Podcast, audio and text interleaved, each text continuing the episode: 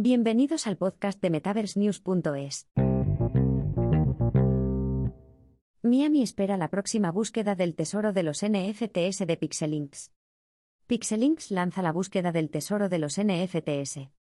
La empresa emergente del metaverso musical, Pixelinks, ha anunciado que comenzará el lanzamiento de su nuevo y emocionante juego Elixir. La nueva plataforma Web 3 utilizará la solución de escalado de Ethereum Polygon. Pixelinks animará a los aficionados a participar en una búsqueda del tesoro en realidad aumentada por toda Miami Beach para dar el pistoletazo de salida. La experiencia Rock Band Meets Pokémon Go se desarrollará junto al esperado evento de Art Basel. El juego, titulado Go Astral, superpondrá el contenido digital al entorno físico cuando se vea a través de un smartphone.